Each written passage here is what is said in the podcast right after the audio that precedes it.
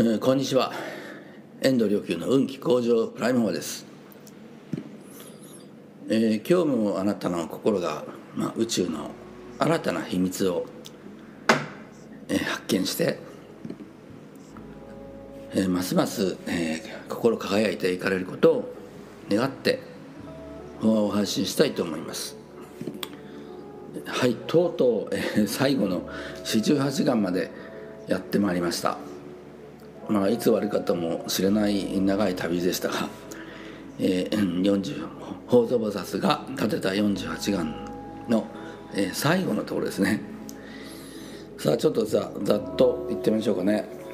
たとえ我仏となればえんとき私が仏になるならば他方の国土の諸々の菩薩衆ねえー私以外の別の世界の諸々の、えー菩薩の方々私の名前我が名字を聞いて聞きて私の名前を聞いてすなわち第一第二第三法人の位に至るごえずまあもし第一第二第三の法人というのはまあ法ということと忍者の忍ですね。えー仏法の方に忍者の忍の書いて法人と読みますけどこれ悟りのことなんですね。でもし第一第二第三の悟りへなじてまた諸仏の方においてすなわち不退転の位を得ることをあたわずんば。まあ仏様方の諸々の方においても不退転の境地に至らないならば私は悟りをえー昇格を取らず私は昇格を得ませんというさてこれどういう意味なんでしょうね。まあ経典本当に謎解きばっかりですよね。えとこの第一第二第三の法人というのはちょっと裏後ろの作品見たらですね、えサンスクリット本によれば、え音音号人とえ音号人というのは、まあ、音響と書いてですね音の響きと書いて音号と読むんですけど音号人音によって悟るというね、えそういう意味なんですよね。第一番、うん。えーなんかあのお浄土っていうのは常にこう美しい音楽が流れてるところと、えー言われていましてその音楽によって、えー悟ると言われてますね。まあ、悟りがずっと深まっていく、うん、あの、うん、お浄土にはこう美しい木があってその木が、えー風になびいてね行くとあたかもねこう1100万種類のこう楽器が一度にこうなったような感じがしてそして美しい音を奏でるというふうにも、まあ、経典に書かれていますけどえー実はね如実にこのねこの霊的な音楽っていうのを体験したのはですねまあ一応僕もあの、まあ、僧侶の、え資格というものを得るためにあのその所定を踏んで、えー最最後にですね3週間ほど、まあ、こもるっていうのがあるんですけど、えーその3週間で、まあ、ずっと伝統的なこうお経を、まあ、唱えたり聞いたりするわけですよね。えーそれで、えー伝統的なお経ですので日本のお経ですので、まあ、いわゆる棒読みというかメロディーはほとんどまあついてないわけですけど、まあ、いわゆる音楽ぽくはないんですよね。えーところがですねだんだんだんだんこうあのこうメロディーに聞こえ出してですねもうそれがだんだんだんだん増えてきてコーラスになってきてでこう頭ではこれはあのメロディーなんかついてないんだって分かってるから言い聞かせるんですけどいやいやちょっとこれ違うんだみたいなもうなもうだけどもうどんどんどんどん音楽になっていっちゃうのでもう最後はですねもう諦めてもうその音楽の放流の中にもう最後はもうオーケストラみたいにもうずずっと聞こえてきる、えーるようになってもうその中でまあ3週間終えたという、えー体験をしたことがありますけど、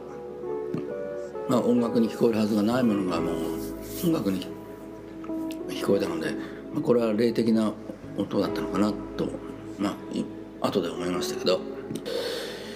えー、それでですねその音号人の次2番目がね従順人と言われていますね。でこう従順人で従順っていうね、えー、柔らかくて柔らかく従うっていう。まあこれの反対が頑固ですよね、え、思い込んだら まあそれを話さないみたいなね。まあ従順っていうのはまああの非常に入難とも書きます。あの柔軟と書いて入難とも言いますけどもう瞬間ごとの変化に対応するには柔軟でないとね変化に対応できないので遊び心には遊び心100%で でどんな状況においてもそれを遊ぼうとする気持ちがあるとまああの変変化に対応変化できるけど遊ぼうっていう気持ちがないとねどうしてもかたくなになってしまうんですよね。えー、それでですね次その、えー、従順人というのは何なんだっていうまあおそらくそのえっ、ー、とさ最後のね3つ目のねあれと123と並べてみると、まあ、分かりやすいかなと思うのでちょっと次に行ってますけど3つ目がですね無承認と言われてますね。無承認あの生まれない無生が生まれるですね。要するに生まれる前の自分であり生まれた後のじあ死んだ後の自分であり生まれた後の自分であり全くこう空想としての自分。だから空想としての自分が瞬間瞬間、えー、存在を形成しては存在を消しているというのはえこれが量子力学と仏教との接点ですよね。えー、ですからこのあの、無償というのはその空想を悟るという、えー、そういうそういうところがあの、えー、根本にありまして、えー、先ほどの、えー、従順人というのはこれはねあの、うん、真によって悟るという、え、意味だというふうに解釈できます。信信仰の信ですねあの、うん、その境地に、え、至っていなくてもその境地の人の言葉を、えー、信じ信じ仰ぐことによってその境地が心の中に入ってくるというその境地とまあが浸透してくるというねそういう現象が起きるんですよね。えー、ただしこれはね全くこう頑固というふうなのと逆に非常に瞬間ごとにこう変化できるような柔軟性がないと、えーえー、成立しないんですね。どういう意味かというと、えー、まず変なことを思い込んでそれを信仰だと思ってる場合にもうそれはもう瞬間ごとに危機の変化を変化できない状態っていうのはいずれにしても従順人とか離れてますから。逆に既成概念でも凝り固まっていてあのその可能性を予期できないあのそこのその境地にいる人のねあの自分と同じレベルの心の状態っていうのは想像できるんですけど自分だだからどうしても人ってね自分と同じレベルで人を考えがちなんですね。あの気高い心の人はみんな気高いと思ってしまうし 癒しい人は自分他の人もやっぱり自分安いとね思うんですね。だから自分あの自分がエゴを持ってるとあのあいつもエゴに違いないとねあいつも欲得づくでやってるに違いないとね思ったりするわけですよ、えー、だからその辺をもう取っ払って十に本当に瞬間ごとに変化できる柔軟さを持ってあの信じ仰ぐことができればその教授が浸透しているという、えー、状態でいつでも変化に応じることができる心。これが真によって悟るという従順人ですね。で最初のこの音号人というのはズバリ音の響きによって悟るということですからマントラを、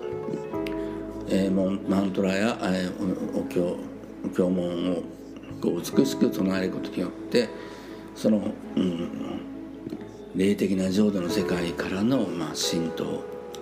それでもって、え、悟りを開いていくというそういう世界ですね。えー、ただこの3つをもってしてもやはりあの人間として生きてる以上は人類のカルマをそれぞれみんなあの背負ってますので、えー、そことその逆風に負けない不退転の心で、えー、この3つがずっとこうあの維持されて深まりながら、まあ、維持するってことは実は深まるっていうことなんですね。面白いことに。それが不退転の状態です、えー、どうかね、えー、あなたもこの報道菩薩の心をぜひ自分の心にに中に入れてカルマの逆風に負けず不退転の心を持って生まれる前と、えー、死んだ後の自分という本体の空の本体というご自分で、えー、そして、えー、瞬間ごとに変化できる柔軟さ柔軟な心を持って音の響きで、えー、マントラを唱えてそして深い、えー、瞬間ごとに新たに、今、霊的に生まれてくる自分を発見できますのでどうかそうやって、新たなあなたとして瞬間ごとに輝きを持って、生きていかれますように。